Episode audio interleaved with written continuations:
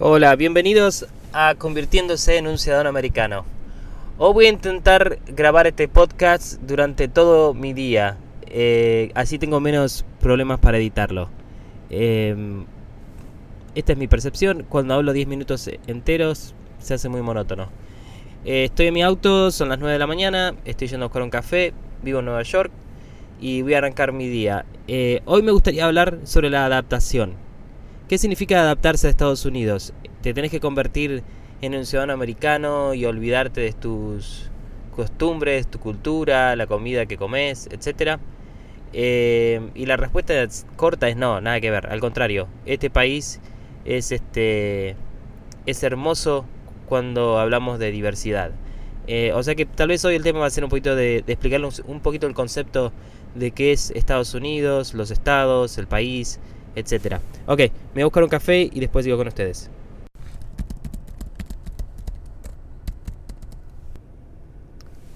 Ok, ya eh, agarré mi café y mandé un email y sigamos hablando sobre este tema de adaptación. Eh, voy a ser muy general en lo que voy a hablar sobre cómo Estados Unidos está formado para que ustedes tengan una idea de que este país no solo es diverso, sino que soporta la idea de diversidad. Ok, eh, generalmente casi todas las naciones cuando son creadas, Argentina, Perú, todos los países que uno conoce, eh, en general al principio se llaman club privados o funcionan como un club privado. Es un grupo de gente que creen un par de, de valores, se juntan, ponen un borde y dicen, este es nuestro club o nuestro país. Eh, una de las definiciones más grandes que, tenés de club privados eh, cuando hablas de una nación es el idioma. Generalmente todo el mundo habla el mismo idioma. La otra característica muy importante de, de, una nación es la religión. Eh, casi siempre practican una religión. Y tenemos casos extremos como si fuera Israel, por ejemplo, donde, donde la religión es muy, muy, muy pesada eh, primero está la religión y después está la ley cívica, para contarlos de alguna forma. Eh, esas dos características en Estados Unidos no se dan. Cuando se formó el país, nunca se definió qué idioma era el oficial. Y no se definió porque había gente que hablaba francés, gente que no hablaba inglés. O sea que eso fue difícil. Y no era uno de los problemas más importantes eh, en ese momento. La otra parte, no había tampoco una religión. ¿Por qué? Porque este territorio era muy grande y fue ocupado por diferentes eh, religiones. Fue, eh, hubo gente protestante, gente cristiana. Entonces tenés eh, estados, por ejemplo, Maryland es Mary Land, la Virgen María, o la tierra de, la Virgen María. Es predominantemente católico. tenés no me acuerdo ahora los estados, pero tenés algunos estados donde no podés eh, vender alcohol, etc.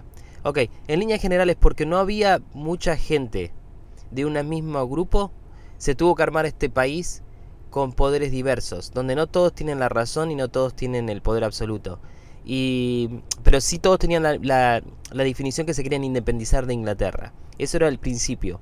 Entonces todos se independizaron de Inglaterra y la otra era, ok, si la sacamos a Inglaterra, que tiene un reinado, ¿a quién le damos el, poder del king? Eh, entonces dijeron, no, no, no, acá nunca más va a haber un reinado y el Estado no debería tener el poder absoluto. Entonces crearon la idea de que el ciudadano es el que tiene el poder absoluto. Y por eso tenés un montón de regulaciones y reglas en generales que protegen al ciudadano y el Estado está para protegerte, el Estado trabaja para vos. Y eso fue una de las fundaciones de este país desde el principio. Eso en líneas generales. La otra parte tiene 50 estados y la forma más fácil de mirarlo es como mirar a 50 países. Cada estado regula lo que son las costumbres de ese lugar. Eh, por ejemplo, hay zonas donde no venden alcohol.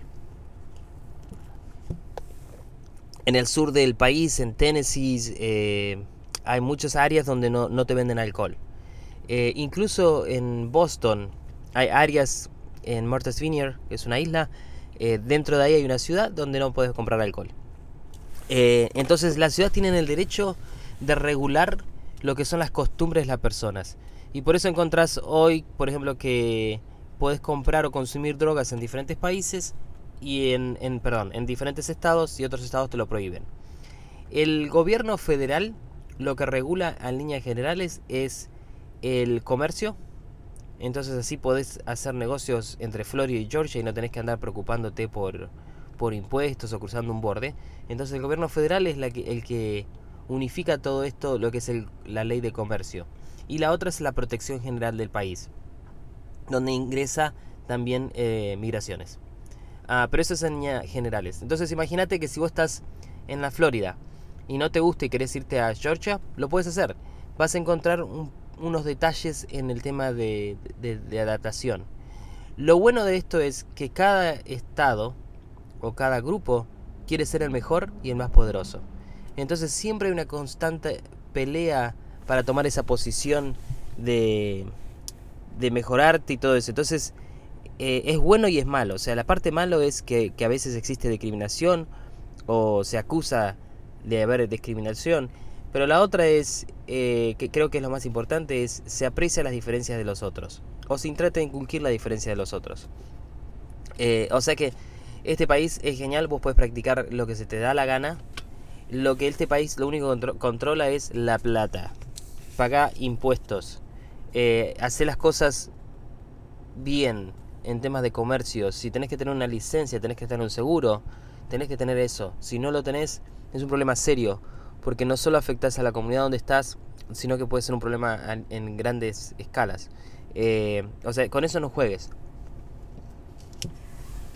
Pero después el resto puedes hacer lo que quieras, entre comillas. ese es el programa de hoy. Me voy chicos y voy a arrancar mi día después que termine de desayunar. Ok, suerte. Nos vemos la próxima.